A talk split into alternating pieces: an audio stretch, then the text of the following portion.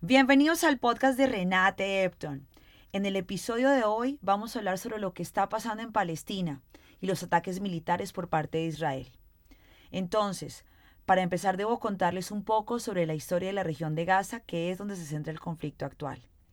Después de la Segunda Guerra Mundial, la Organización de las Naciones Unidas adoptó la Resolución 181, también conocida como la Resolución de la Partición, que dividiría el territorio palestino que para ese momento era colonia británica, en una parte judía y otra parte Estado árabe.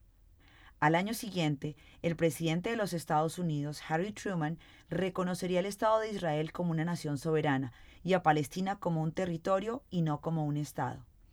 Tras la fundación de Israel en 1948 y debido al rechazo del Estado árabe sobre esta partición, la tensión pasó de ser un tema local a un asunto regional, en donde Egipto, Jordania, Siria e Irak invadieron ese territorio y en donde el dominio de Cisjordania pasó a ser el corazón del conflicto palestino-israelí. Entretanto, y debido al temor de que la Unión Soviética incrementara su presencia en el mundo árabe y que tal influencia restringiera el suministro de petróleo de los países árabes hacia los Estados Unidos, el gobierno americano respaldó a Israel, convirtiéndolo en uno de sus mejores aliados en el Medio Oriente. Esto es bien importante saberlo para entender el origen del apoyo de los Estados Unidos a Israel. Por otra parte, Palestina será reconocida por la ONU como un Estado de derecho y no de facto, lo que significa que Palestina es reconocida como un gobierno legítimo en un territorio sobre el cual no tiene control. Esto también es importante entenderlo a la hora de contextualizar el conflicto.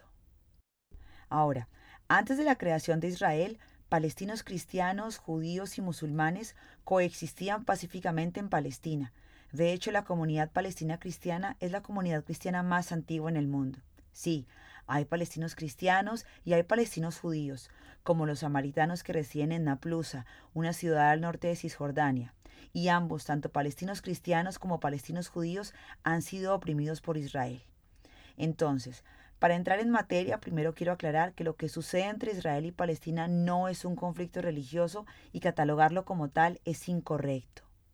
Esto es muy importante entenderlo, ya que la opinión internacional y muchos medios de comunicación se han dedicado a desvirtuar el conflicto haciéndolo ver como un asunto sobre religión. No, no hay una pelea entre religiones. Pese a que los palestinos son en su mayoría musulmanes y los israelíes judíos, este conflicto no es sobre creencias religiosas, ni sobre disputas entre musulmanes y judíos sobre un territorio. Este conflicto es sobre los israelíes oprimiendo a los palestinos y los palestinos siendo oprimidos. De acuerdo con un reporte reciente que la ONU ha publicado respecto al costo humano del conflicto entre Israel y Palestina, el número de muertes de 2008 a 2020 es de 5.590 palestinos y 251 de origen israelí. Esta diferencia permite ver que el conflicto no es una pelea sobre religión, es Israel colonizando, es Israel haciendo limpieza étnica, es Israel haciendo ocupación militar y es Israel promoviendo segregación racial. Es Israel forzando a los palestinos a dejar su casa y a no permitirles regresar. Es Israel quitándole el agua potable a los palestinos. Es Israel prohibiéndole a los palestinos tener su propio ganado. Es Israel robando sus cosechas. Cuando digo Israel, me refiero al gobierno de Israel colonizando Palestina. Y ojo, esto no es un tema de antisemitismo como también muchos medios de comunicación lo quieren hacer ver pues ser antisemítico es estar en contra de los pueblos de habla semítica, el cual incluye no solo a los hebreos, sino también a los árabes. Aquí también debo hacer una aclaración. Yo no tengo nada contra los judíos, por el contrario, los admiro profundamente. El novio de mi hija pequeña es judío y a través de él he podido conocer su religión y su cultura y me parece fascinante, por lo que estoy convencida de que el gobierno de Israel y sus ataques contra Palestina no reflejan a la gente judía. De hecho, hay muchos judíos en alianza con palestinos que están en contra de los actos de violencia perpetrados por el gobierno de Israel. Algo que no logro entender a hoy es que después de las lecciones que nos dejó el holocausto, la comunidad internacional no se pronuncie frente a los ataques que el gobierno de Israel ha perpetrado contra el pueblo palestino por los últimos 70 años. Después de todo, lo que pasa en Palestina no puede ser visto como un asunto político, sino como un asunto humanitario. Nos preguntamos entonces, ¿cómo los israelíes pueden hacerle esto a los palestinos sin que haya una intervención de la comunidad internacional, sin que se le apliquen sanciones de tipo económico o político? En mi opinión, Israel tiene el apoyo de otros colonizadores, los Estados Unidos, por ejemplo. También tiene el apoyo de los anteriores colonizadores de la región, el Reino Unido, Francia y Bélgica, entre otros. Para estos países, sancionar a Israel por sus actos como colonizadores sería tener que cuestionarse ellos mismos su propia existencia. Sería tener que preguntarse si han reparado y si se ha hecho justicia con los pueblos que ellos han colonizado. ¿Que por qué la opinión pública piensa que es un conflicto religioso? porque Israel se ha dedicado a desinformar sobre el conflicto, con el objetivo de ocultar la realidad de lo que pasa en la región. Es mucho más fácil para Israel desligarse de una situación que ha sido minimizada de manera errada, catalogándola de un conflicto religioso con los musulmanes, a quienes, en Occidente los consideramos extremistas y fanáticos. Después de los ataques del 11 de septiembre, la percepción de los musulmanes ha sido estereotipada y ha generado un sinnúmero de actos de xenofobia y racismo para con los creyentes del Islam.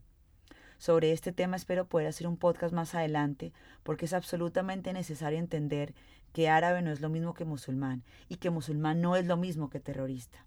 El Islam es una religión de justicia, paz, misericordia y perdón y ha sido malentendida y representada de manera errada por parte de la cultura occidental. Continuando con lo que pasa en la franja de Gaza, les voy a proporcionar algunas cifras sobre el conflicto. A hoy hay 7.2 millones de palestinos desplazados por la violencia, a los cuales se les ha negado el derecho a regresar.